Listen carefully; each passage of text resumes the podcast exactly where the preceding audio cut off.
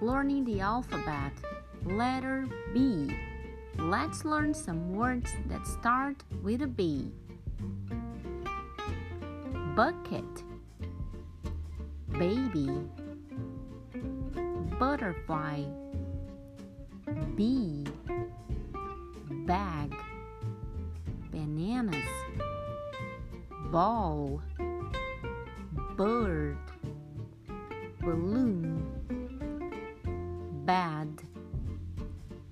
bear, bat, boat.